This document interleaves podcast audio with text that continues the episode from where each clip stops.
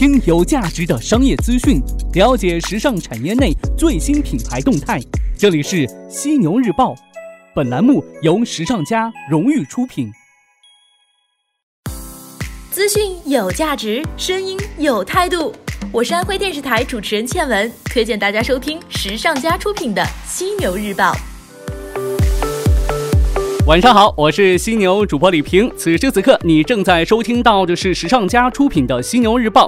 好久不见，因为之前呢一直在忙公司年会的事儿，还有节目改版的事宜，所以呢就没怎么更新，并不是因为我懒，更不是因为咱们节目停播了。对了，节目的一开始呢，先来分享一条好消息：《犀牛日报》的全网播放量已经是突破一百三十万啦！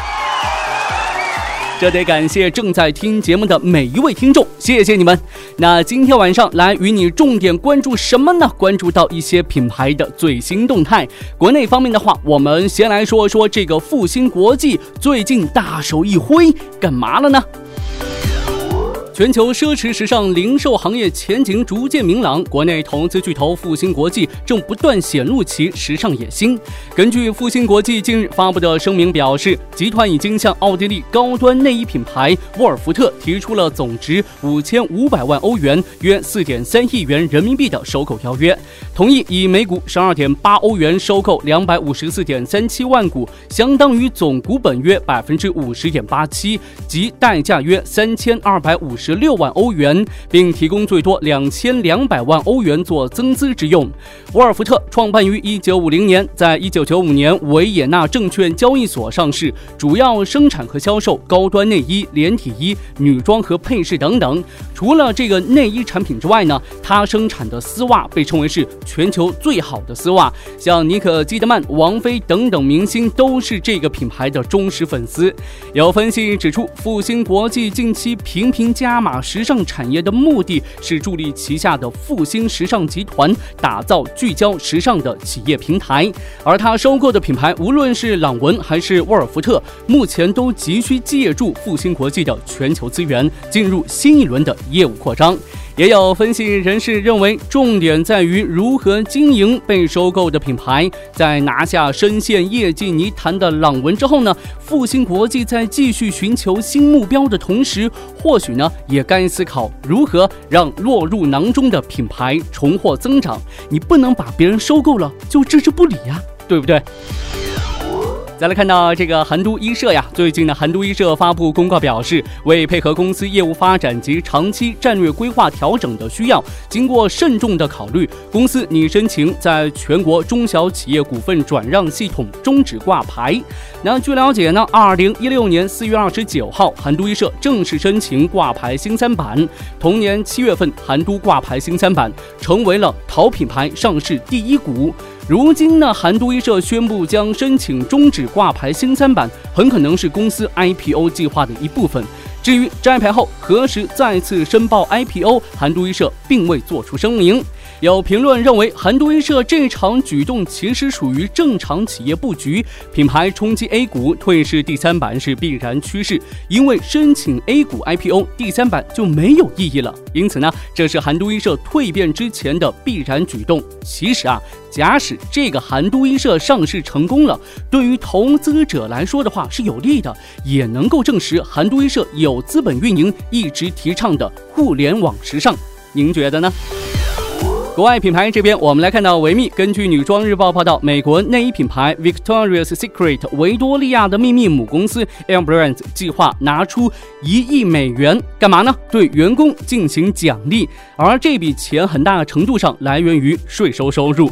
在竞争日益激烈的零售市场当中，商家们正在努力加强顾客服务，以提升竞争力。而且呢，公司越来越愿意通过提高薪酬和奖励来吸引员工。此前呢，沃尔玛公司也曾经表示啊，将动用部分税款来充实员工队伍。眼下看的话，维密母公司希望从激励内部团队开始，加强顾客的终端服务。而维密要面对的竞争来自于多个方面，单单是公司下一步要加大扩张的中国市场，除了各国际和本土的线下零售商，还有像氧气 APP 这样的内衣电商霸占着市场，以更低的价格、更适合亚洲人身材的。尺码和设计供应货品。这些电商有力的竞争点，也让维密的重振之路就变得更长了。维密如此做法呀，就有一种攘外必先安内的作风啊。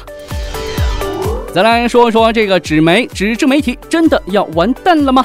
咱们来看看时尚界出版大佬是怎么扭转局势的。根据时尚媒体 Glossy 报道，康泰纳仕集团计划推出一个新的 KOL 平台 The Influencer Network，目的呢很直接，就是为了吸引广告商合作伙伴，帮助他们发现人才并开展活动。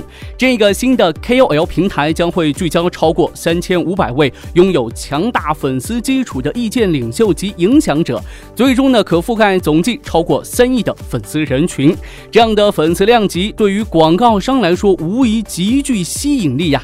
新的 KOL 平台的推出呢，是康泰纳仕公司寻找新收入增长点的尝试。就在一周前，康泰纳仕还发布了一个名为 NetGen Network 的多个数字出版物集合平台，定位读者群体为千禧一代和 Z 世代。The Influencer Network 的发布紧随其后，前者的设计目的也是打包交易的一部分，可以让广告。主一次性获取所有出版物，对于康泰纳仕来说的话，一系列的变动呢，更像是一场由下至上的改革。传统的传媒巨头能否继续造梦，仍旧是一个未知数。说白了，康泰纳仕这是做起了网红经纪公司的生意，对吧？纸媒不好生存，已经不是什么秘密了。坐以待毙肯定不行，尝试一些新活法，总比坐等关门歇业要好很多吧。您觉得呢？最后，咱们来说一说这个三八妇女节，后天就是三八妇女节了。这个有着一百零九年历史的国际节日，随着消费升级出现了变化。从呼吁维护女性权利变成了展示女性在消费方面强大影响力的节日。如果你留意各品牌动向，会发现“妇女”两个字基本已经被其他称呼所取代了。Coach 有摩登女王节，Forever Twenty One 策划了女神节，网易考拉把相关促销称为女神盛典。三八妇女节已经成为了和双十一、双十二、六幺八一样的重点购物节。在这样的趋势下呢，天猫从去年开始便把这个女王节调整为 S 级，什么意思呢？代表着这一购物节已经是跻身该公司全年最重大事件之列。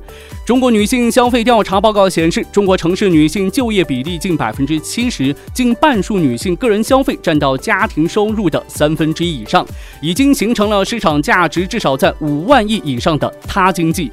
女性消费者无疑已经成为了消费行业持续增长的风口。因此呢，和女性口味的商家与产品就能拥有更多的发展机遇。犀牛主播，我在这儿呢，也提前祝天下所有女王节日快乐，永远都是十八岁美美的。最后呢，我再唠叨一句：你值得拥有最好的，但是别陷入超前消费的泥潭哦。好的，今天晚上呢，咱们就先聊这么多。想要了解更多时尚家的相关内容，你可以在微信当中搜索“时尚家学院”小程序，更多时尚家学院精彩课程等你来约。明天早上，犀牛日报与你不听不散，做个好梦。